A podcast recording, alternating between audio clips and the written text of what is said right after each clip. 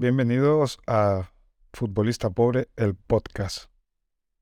Llevo días, creo que dos semanas, sin grabar ningún directo en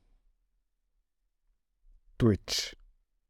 Y la verdad es que me había motivado mucho durante el inicio del año, me había marcado unos objetivos claros, pero me he dado cuenta que tener que hacer tantos directos es regalar mi propio tiempo.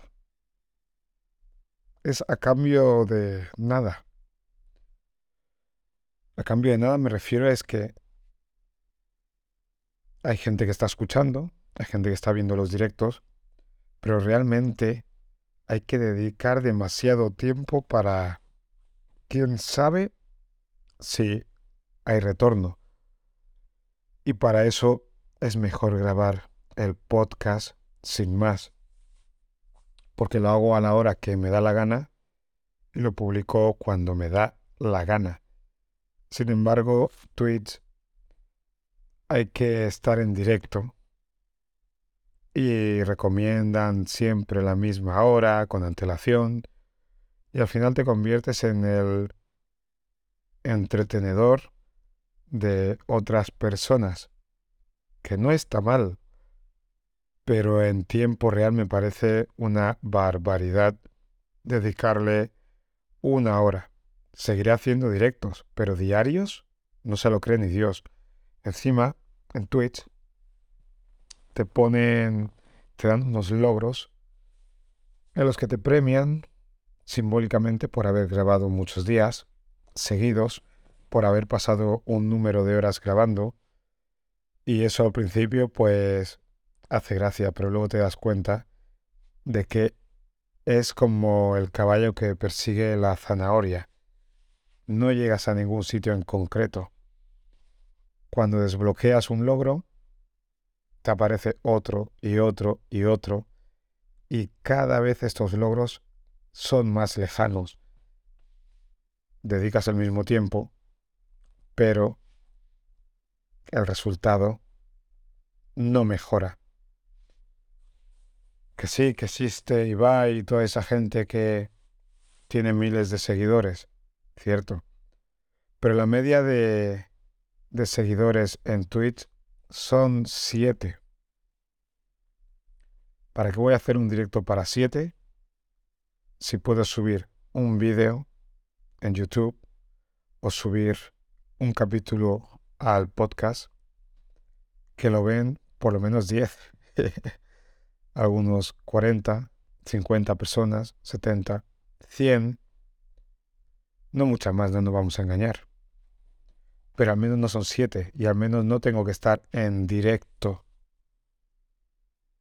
ajustándome a lo que a lo que diga la audiencia, que yo se lo agradezco mucho a ellos, pero para mí es un sinsentido, mi tiempo vale muchísimo, muchísimo.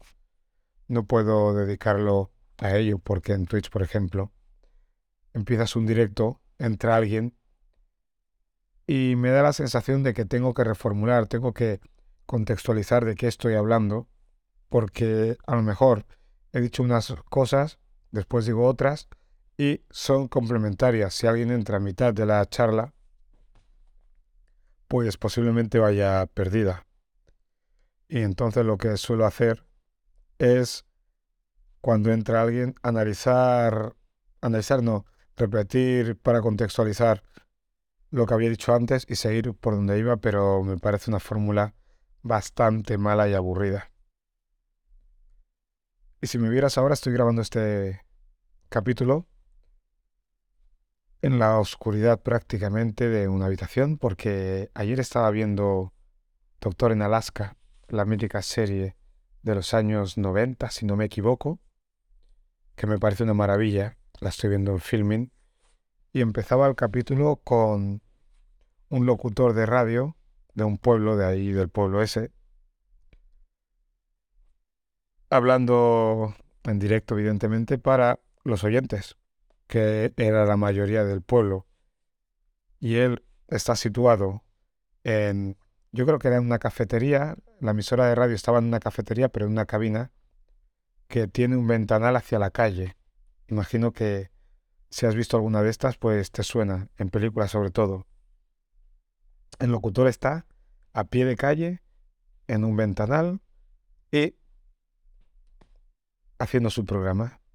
Y me pareció súper bonito, súper bonito, súper elegante, súper cercano. Y dije, wow, quiero hacer esto en mi podcast. Quiero hacer esto. Evidentemente que en este capítulo no lo estoy haciendo, pero os estoy regalando unas imágenes que he encontrado en Pexels. Y son un poco aleatorias, pero es para darle color a todo esto. Simplemente para eso, para darle más vida en YouTube. Bueno, y en Spotify también, porque ahora ya podemos poner vídeos y es una maravilla. Pero esa imagen de Doctor en Alaska, del locutor haciendo el programa en directo, mirando hacia la, calle principal del pueblo, me pareció una estampa preciosa. Y la serie es una auténtica maravilla. Ha pasado mucho tiempo. Yo no la vi en su día, de refilón alguna vez. La echaban como a las 12 de la noche, recuerdo yo, en la época que yo vi algo. Y yo era adolescente, así que no la seguía mucho, pero te acuerdas de la música perfectamente que era... Algo así. No estoy para tarear tampoco. Y es una serie muy guapa, tío, muy, muy buena. Mm. La estoy viendo en versión original. Merece la pena. Filming, plataforma de la cual estoy a punto de darme de baja, porque tengo Amazon Prime, Netflix, Filming, Disney Prestado y luego los demás canales que hay en la Smart TV. Hay mucho contenido para el poco tiempo que tengo para ver series o películas. Y por eso me quise deshacer de filming, que son 8 euros al mes. Pero decidí mantenerla porque todo lo que tengo guardado son joyas. Son auténticas joyas. No puedo nombrarlas ahora porque no me lo sé de memoria, porque apunto tantas cosas pero es que creo que no he visto nada malo en filming, cosa que no puedo decir de Netflix. Netflix, no se sabe si es una plataforma de carátulas interesantes o de series y películas. Eh, no me malinterpretes. En Netflix hay cosas buenas, pero es que hay demasiadas cosas malas. Malas. Son películas y series de lefties, no de Netflix, de lefties. Y no estoy siendo clasista, yo he comprado cosas en lefties, sin problemas, especialmente básicos, calcetines, camisetas lisas, poco más, ¿para qué vas a gastar un montón en unos calcetines una camiseta lisa? Si al final, ¿qué más da de un sitio o de otro? no, no, va, no vale pagar la diferencia una camiseta lisa por 20 euros, 25 euros. Mucha gente lo paga, pero yo creo que no vale la pena porque tú les ves y dices, ok, o tienes una piel muy fina o, o eres un pringao. Pues eso hay en Netflix, un montón de series de lefties. Sin embargo, en filming, los curadores, los que eligen el contenido, tienen bastante más cuidado, tienen un filtro más fino donde no se le cuelan piedras. Piedras. Netflix es como una playa de arena y, un, y unas piedras por ahí sueltas. Las piedras son las películas buenas, la arena es el resto del contenido. Y repito, hay cosas muy buenas en Netflix pero es que proporcionalmente hay muchas malas que te hacen perder el tiempo indagando en qué veo, qué no veo, y resulta que te venden como una pedazo de serie, una serie que ha estado en la televisión normalita, a lo mejor de cualquier país, y te lo venden como la leche en vinagre. pero hay que filtrar. Porque si no está regalando demasiado tiempo a la aplicación. De hecho, uno de los jefes de Netflix dijo que su enemigo no era ni Disney, ni HBO, ni Amazon Video. Que su enemigo era el sueño. Ellos mismos lo saben. Que si te enganchas ahí, estás viendo uno tras otro, uno tras otro. Ya ni siquiera tienes que darle a ver el siguiente. Se acaba y te ponen el siguiente. Cuando ves que ven que has visto cinco o seis capítulos, te aparece un mensaje en la pantalla. ¿Lo sigues viendo? ¿Estás dormido? Algo así. Porque tampoco quieren que te pases toda la temporada sin verlo. Entonces se aseguran de que estés despierto. Si no estás despierto, se queda ahí parado y todos están tranquilos. Pero el enemigo de Netflix es el sueño. Qué bien, Doctor en Alaska, qué bien.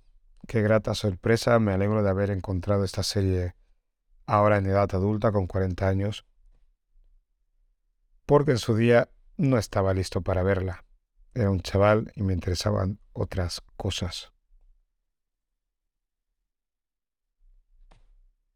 Y bueno, como le he dicho a algunos compañeros de trabajo, yo no hablo de fútbol sin más en mi podcast. Hablo de muchas cosas. El fútbol es el hilo conductor, pero no estoy hablando de fútbol. Estoy hablando de la vida, de las cosas que me preocupan, de las cosas que me fascinan. Definitivamente. Definitivamente. ¿Cómo que en definitivamente? Definitivamente estoy hablando de lo que se me pasa por la cabeza y no puedo guardar ahí. Pero me alegro. Futbolista pobre, el podcast. Gracias por estar ahí.